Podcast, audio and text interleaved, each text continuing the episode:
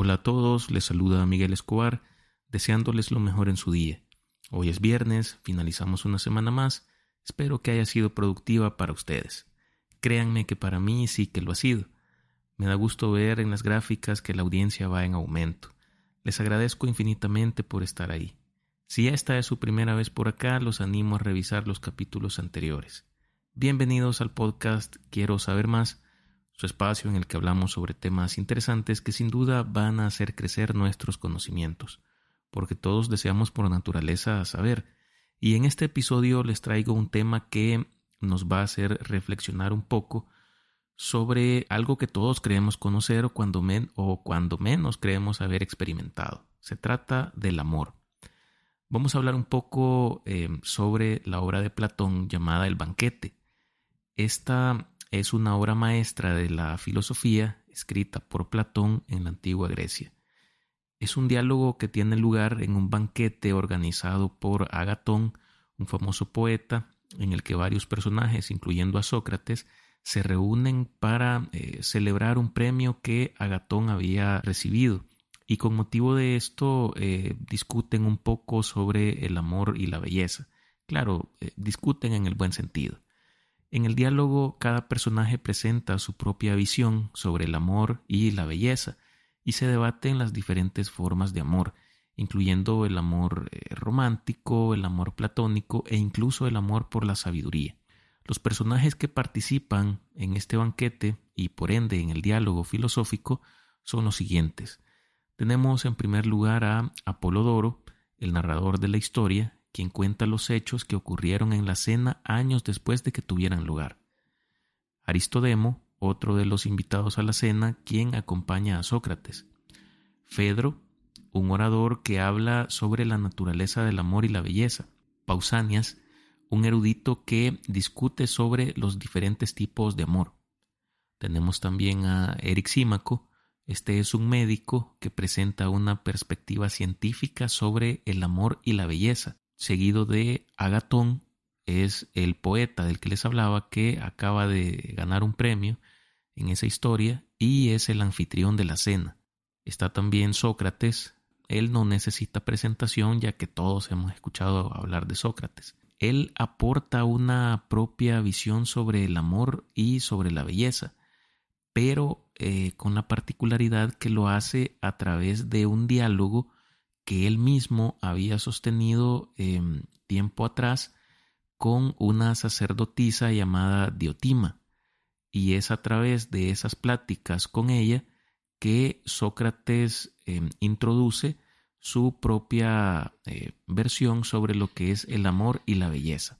Para ir entrando en orden, vamos a explicar que el primero en intervenir eh, dentro de lo que es el banquete todas estas personas que, eh, que participan en, en, el diálogo incluso se ordenan, según recuerdo, en la plática para ir interviniendo eh, poco a poco cada uno de ellos. El, pero el, el primero que interviene es Fedro. Él es quien argumenta que el amor es el Dios más antiguo y poderoso, y que puede ser una fuerza inspiradora para el poeta y el amante. Refiere Fedro, según recuerdo, que en la mitología griega al principio existía el caos y a partir del caos eh, se origina toda la, creación. Bueno, incluso acá en el podcast ya hemos hablado sobre esto, pero para Fedro, Eros, como la figura del, del amor, ya existía eh, incluso en, en, en ese momento. Por lo tanto, lo considera como el Dios más antiguo de la creación y el más poderoso. Luego, Pausanias presenta una visión eh, un poco más matizada del amor, argumentando que hay dos tipos de amor. Pausanias eh, viene y divide a la figura de Eros en, en dos. Un Eros antiguo y un segundo eros, y de ahí es que hace esa, eh, esa distinción entre el amor vulgar y el amor divino.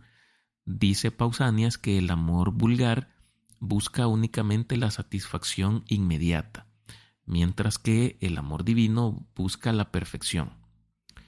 Aristófanes es quien interviene posteriormente y él presenta una historia mitológica sobre cómo los seres humanos fueron originalmente creados como una sola entidad y cómo el amor surge cuando tratamos de encontrar nuestra otra mitad perdida. Este discurso es una de las partes más famosas del banquete y ha sido interpretado de muchas maneras a lo largo de los siglos. No sé, no recuerdo en este momento exactamente si en el podcast ya lo habíamos mencionado, pero Aristófanes hace alusión a una historia eh, según la cual existió una raza de seres humanos anteriores a nosotros, claro, esto en la mitología griega, existió esta raza de seres humanos que eh, prácticamente eran una especie de siameses, ya que eh, en un solo ser convergían tanto la figura masculina como la figura femenina. Entonces sucedió que esta raza, de esta primera raza de seres humanos, no adoraban a los dioses y por ello Zeus decidió destruirlos. A esa, a esa creación es a la que Aristófanes se refiere em, en esta parte de su intervención en el banquete.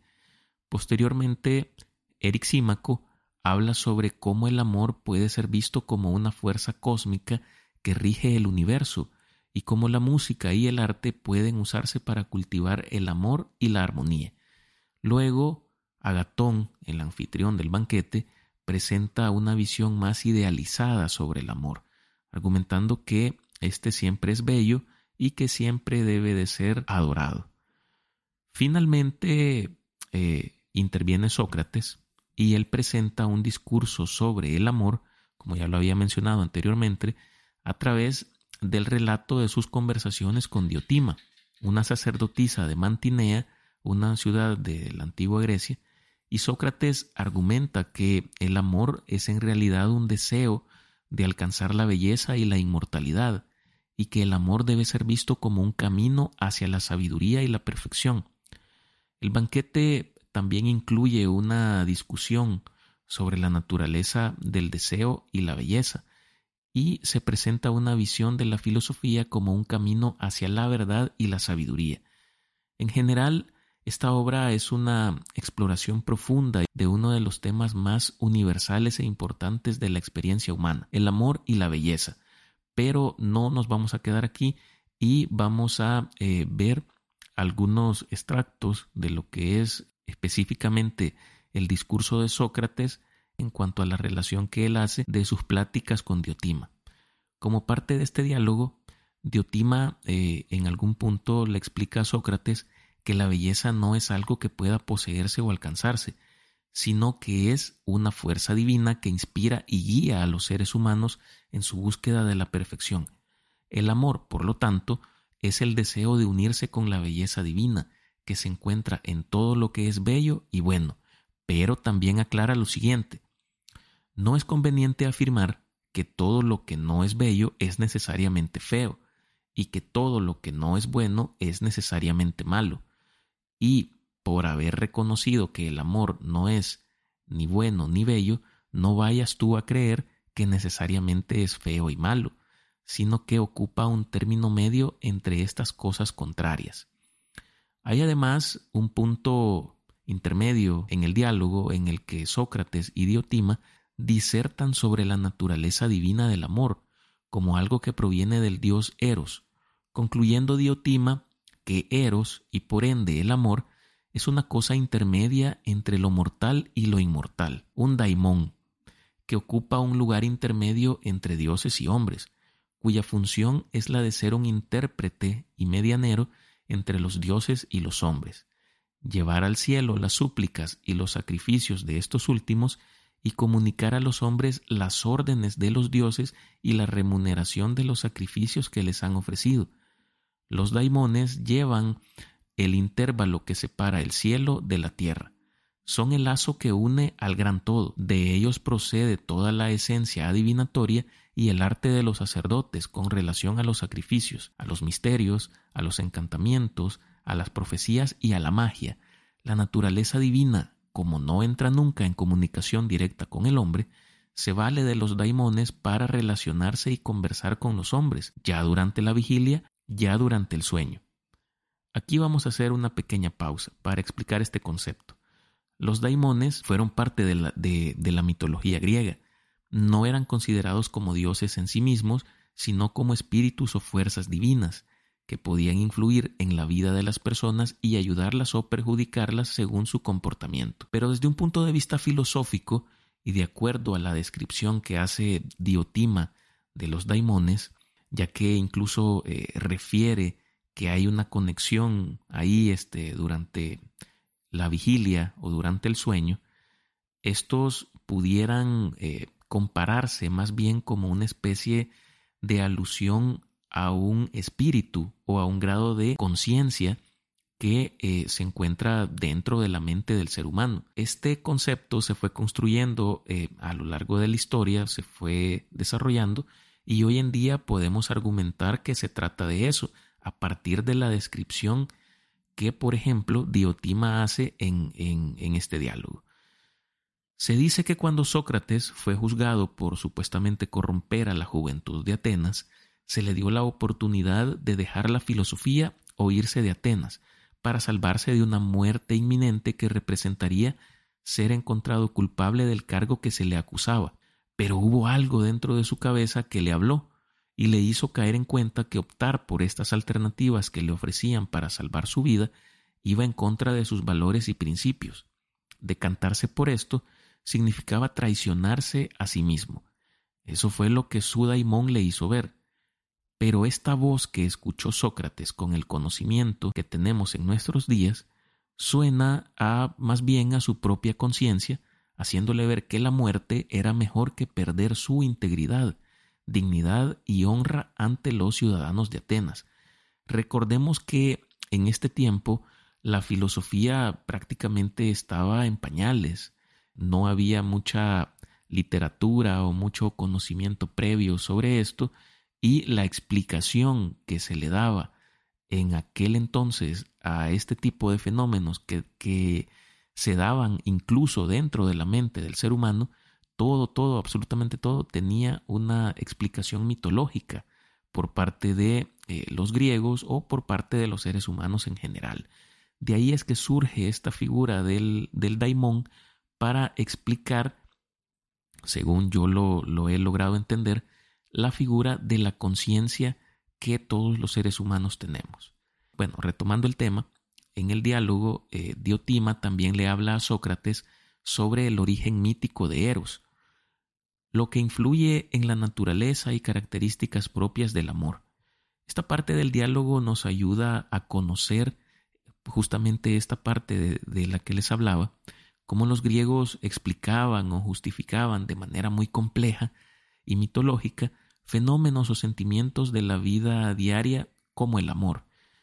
Diotima eh, sobre este punto le cuenta a Sócrates que cuando sucedió el nacimiento de Afrodita, hubo entre los dioses un gran festín, en el que se encontraba, entre otros, Poro, que es eh, la figura mítica de el recurso, hijo de Metis, y después de la comida, Penia, que es eh, como la representación de la pobreza, se puso a la puerta para mendigar los desperdicios del festín.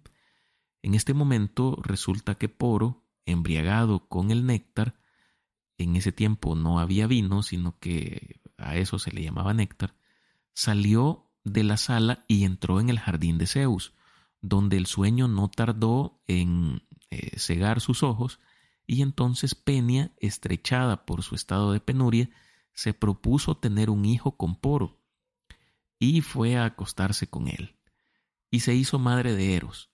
Por esta razón, Eros se hizo compañero y servidor de Afrodita, porque él fue concebido el mismo día en que ella nació. Además de que el amor ama naturalmente la belleza y Afrodita es bella. Y ahora, como hijo de Poro y de Penia, he aquí cuál fue la herencia de Eros. Por una parte, es siempre pobre y lejos de ser bello y delicado como se cree generalmente, es flaco, desaseado, sin calzado, sin domicilio y sin más lecho que la tierra, sin tener con qué cubrirse, durmiendo bajo la luna, junto a las puertas o en las calles. En fin, lo mismo que su madre, está siempre peleando con la miseria. Pero, por otra parte, según el natural de su padre, siempre está a la pista de lo que es bello y bueno.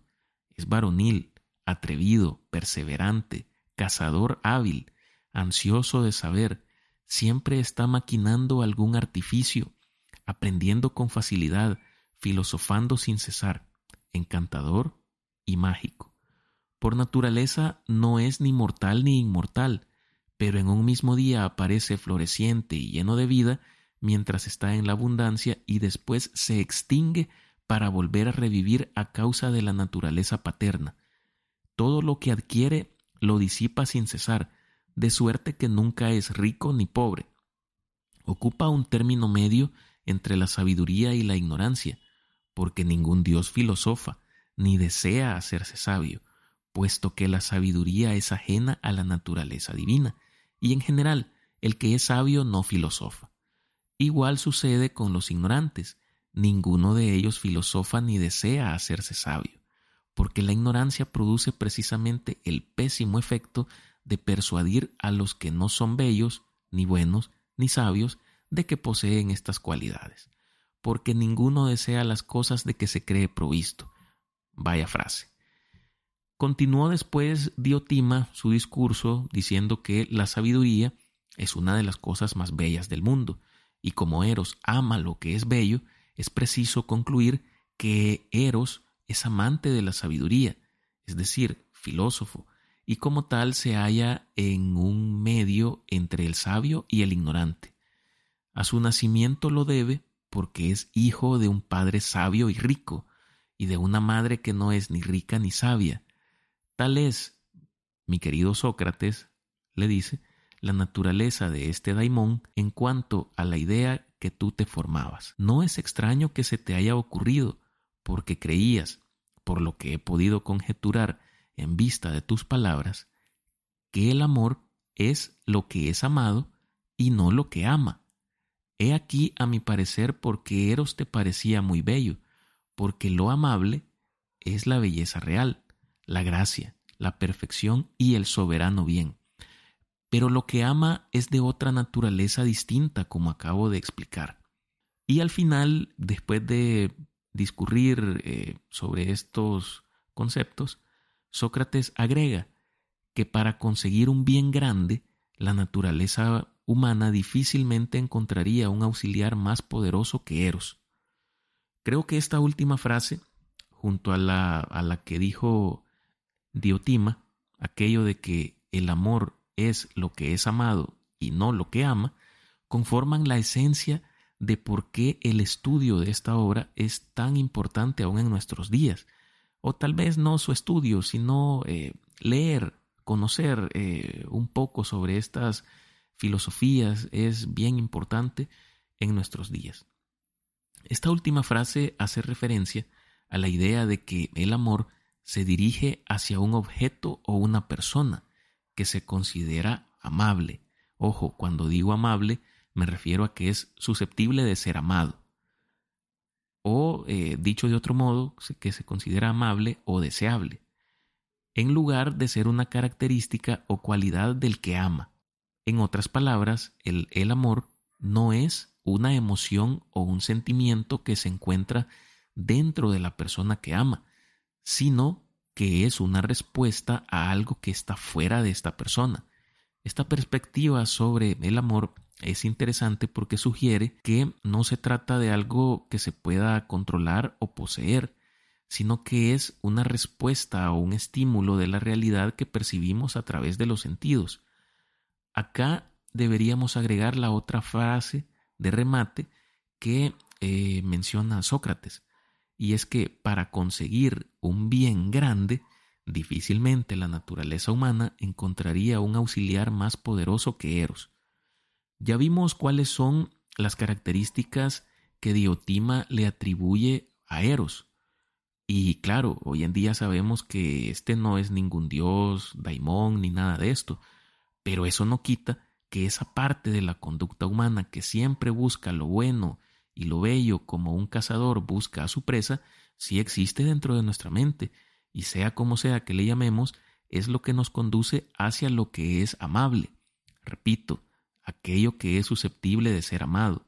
El amor puede surgir ya sea de la admiración, de la gratitud, la compasión o la amistad, pero en todos los casos se dirige hacia algo o alguien que se considera valioso y deseable.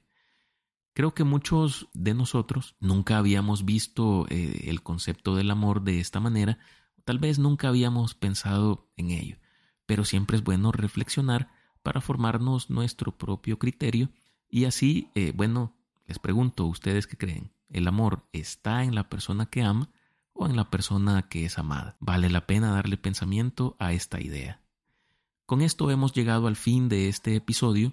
Espero que lo hayan disfrutado, que hayan aprendido algo nuevo y sobre todo haber despertado su curiosidad por este tipo de temas. Si es así, les pido de favor suscribirse, recomendar y calificar este podcast en su plataforma preferida y, por qué no, recomendarlo a sus amigos, familiares, compañeros o con quien ustedes crean conveniente. De antemano se les agradece. Saludos y hasta pronto.